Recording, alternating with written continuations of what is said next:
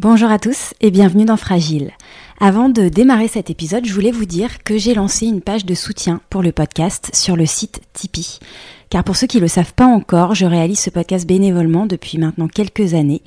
Donc si vous appréciez Fragile et que vous voulez me donner un coup de pouce pour poursuivre l'aventure, sachez que votre soutien est très précieux. Ça m'aidera notamment à financer les frais de production et ça me permettra aussi de vous proposer plus sereinement de nouvelles rencontres insulaires.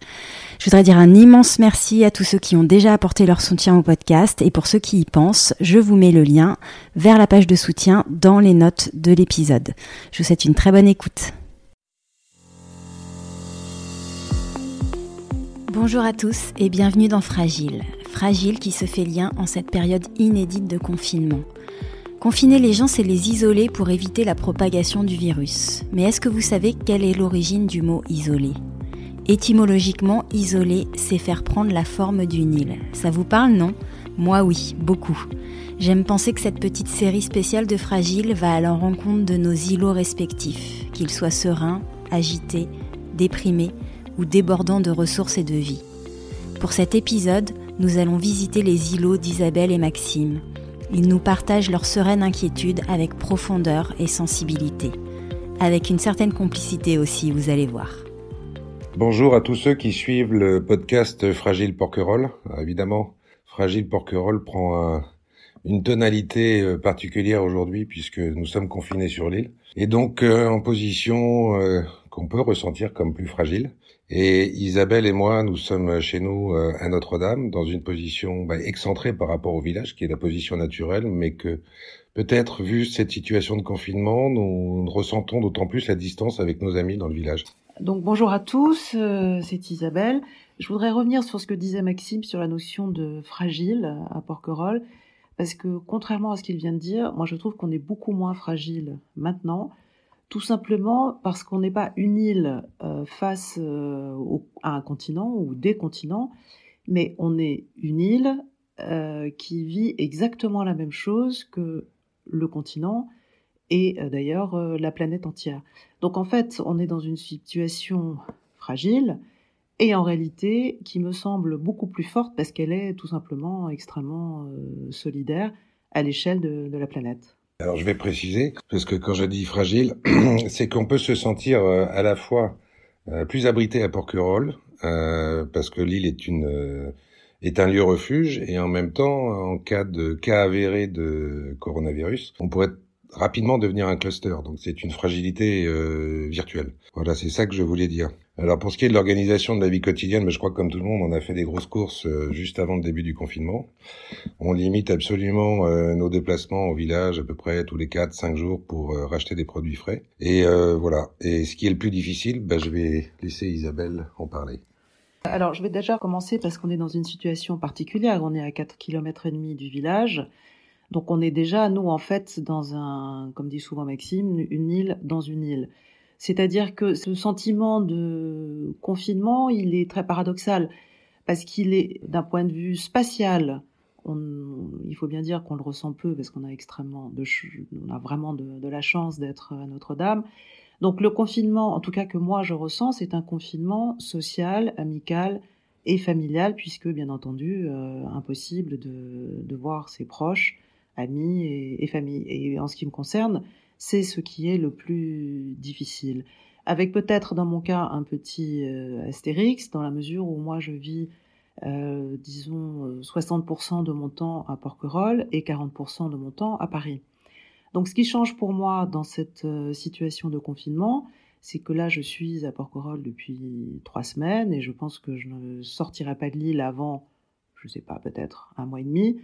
Euh, par conséquent, j'ai laissé derrière moi 40% de ma vie, c'est-à-dire euh, ma vie parisienne, et ma famille euh, et mes proches à Paris. Voilà. voilà c'est peut-être effectivement plus difficile à vivre pour Isabelle que pour moi, qui suis à 100% à Porquerolles, et j'ai l'habitude de parfois rester seul. Mais en même temps, euh, je veux dire, mes points de contact euh, avec le village, les amis, généralement quotidien, quand je descends une fois par jour, là, je ressens le manque encore plus cruellement, parce que même si c'est un rapide passage d'une heure au village pour euh, faire des courses, prendre un café discuter, cette absence-là, ce manque de contact, euh, je le sens. Et moi, personnellement, j'ai un, puisqu'on on a la chance de vivre entouré par la nature, j'ai un sentiment assez étrange euh, depuis euh, un peu plus d'une semaine. C'est qu'on vit cette période de confinement, j'allais dire presque de façon euh, identique à notre vie de tous les jours euh, habituelle à Porquerolles. Euh, on peut sortir, nous, Notre-Dame, mais en même temps, on a toujours en tête, présent à l'esprit, cette situation-là. Et puis par ailleurs, comme c'est le printemps, euh, on voit, comme d'habitude, les bourgeons éclore, euh, les fleurs sur, les oliviers apparaître, euh, euh, la nature se réveille, et on a l'impression que j'ai l'impression parfois que ben, la nature est ignorante de notre drame à nous pauvres humains. Et ce décalage entre l'état, j'allais dire psychologique dans lequel on est, et la nature qui, qui poursuit son cours et ses cycles, est d'autant plus frappant. Et parfois, j'ai l'impression que bien la nature, elle est encore beaucoup plus forte que nous. C'est le sentiment que j'ai depuis plusieurs jours. Mais ça, je suis complètement d'accord avec toi. De toute façon, euh, la nature, les éléments nous dépassent euh, très, très, très euh, largement.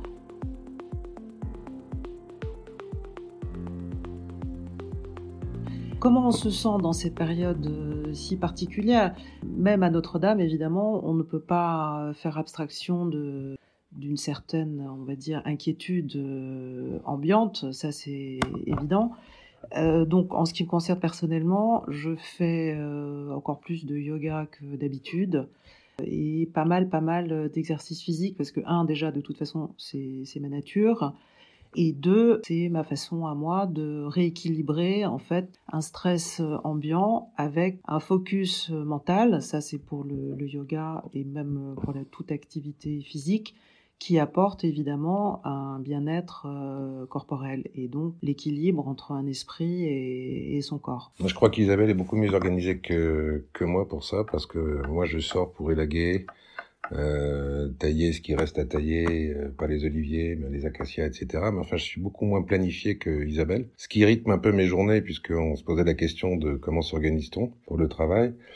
Euh, bah, c'est comme tout le monde, je crois qu'on devient des champions euh, des applications euh, partagées, euh, visioconférences. Donc voilà, ça arrive fréquemment et notamment avec l'association dont je m'occupe, Smilo, dont fait partie Porquerolles, donc les 40 îles dans le monde. Et voilà, on a fait un conseil d'administration avec Madagascar, Gorée, les Philippines, Porquerolles, Aix, Marseille, le Portugal, et c'était assez curieux de voir sur des îles différentes ces personnes que je connais bien, identiquement confinées. Donc euh, tout à coup, il y avait là un lien supplémentaire qui se crée entre les îles de par la situation face euh, au coronavirus.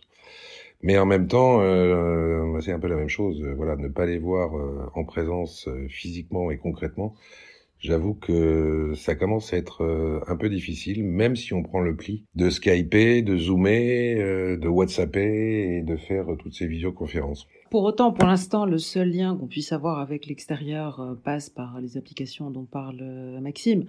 À mon sens, une fois que le, confinement, la situation sera stable et, et, derrière nous, euh, un contact humain, évidemment, remplace dix mille fois une application WhatsApp, Zoom, Skype, etc., etc.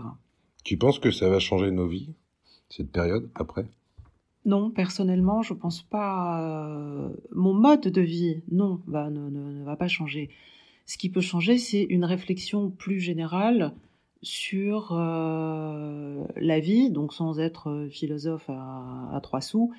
Euh, c'est juste la façon dont on envisage ses rapports à l'autre, euh, les rapports tissés de façon personnelle et les rapports dans la distance, c'est-à-dire comment je me situe par rapport à euh, des Italiens, par rapport à des Sud-Africains, par rapport à l'Asie, par rapport à l'Amérique du Sud. Ça, c'est possible, en tout cas en ce qui me concerne, que ça change, puisque ben, moi, c'est la première fois que je vois un événement, quel qu'il soit d'ailleurs, qui euh, concerne absolument toute la planète. Oui, je sais pas, j'ai l'impression qu'on va ressortir quand même justement euh, peut-être euh, un peu plus conscient de nos fragilités, sans être forcément plus fragile intrinsèquement, mais conscient euh, qu'il y a une fragilité due euh, à la mondialisation. Et sans récuser d'ailleurs la, la, mondialisation, mais c'est vrai qu'on a une, on va avoir une conscience globale de ce risque et on l'aura à Porquerolles comme ailleurs. Voilà. Et la première chose que tu ferais après le confinement? Ah bah ça c'est clair et net. La première chose euh, que je ferai, que l'on fera après le confinement, c'est faire une méga fiesta euh, à Notre-Dame en invitant vraiment euh, tous les amis et je pense que ça sera la plus belle fête quasiment qu'on aura qu'on aura faite puisque ce sera tout simplement le plaisir de pouvoir se revoir et pas à 3 mètres de distance, le plaisir de rigoler, le plaisir, de pouvoir se faire aussi des confidences ce qui est en cette période totalement euh, impossible, et le plaisir, euh, le plaisir, je crois aussi, de la liberté euh, retrouvée. Je partage absolument le programme de la grande fête qui suivra la fin du période de confinement. Et voilà. Et pour tous les porquerolais, bah, il faut qu'on tienne bon. Et il faut qu'on en ressorte, je pense, et j'espère encore plus solidaire après cette période. Je voudrais juste ajouter quelque chose. Donc évidemment, euh, tenons le coup. De toute façon, il n'y a rien d'autre à faire hein, que de tenir le coup le plus, le mieux possible, de la façon la plus harmonieuse possible. Et moi, je voudrais dire un grand merci aux porc-relais qui euh, bah, permettent à l'île euh, de vivre au quotidien euh, en dépit de ces périodes vraiment compliquées. Voilà, merci beaucoup à tous. Si comme Isabelle et Maxime, vous êtes confinés à Porquerolles et que vous souhaitez témoigner de votre expérience ou avoir plus de renseignements, envoyez-moi un message sur fragileporquerolles en me laissant votre prénom, vos mails et téléphone. Si ce n'est pas déjà fait, pensez à vous abonner au podcast sur Apple Podcast, Google Podcast, Deezer ou Spotify. C'est super simple, gratuit et très pratique car ça vous permet d'être informé quand un nouvel épisode sort. Et si le podcast vous plaît, parlez-en autour de vous et n'hésitez pas à laisser un avis 5 étoiles sur Apple Podcast si vous êtes sur iPhone. C'est la meilleure manière de le soutenir et moi, ça fait toujours infiniment plaisir de vous lire. Merci à tous, prenez soin de vous, profitez de cette période pour faire tout ce que vous n'avez pas le temps de faire en temps normal, comme écouter les podcasts de Fragile par exemple. On se retrouve très vite, à bientôt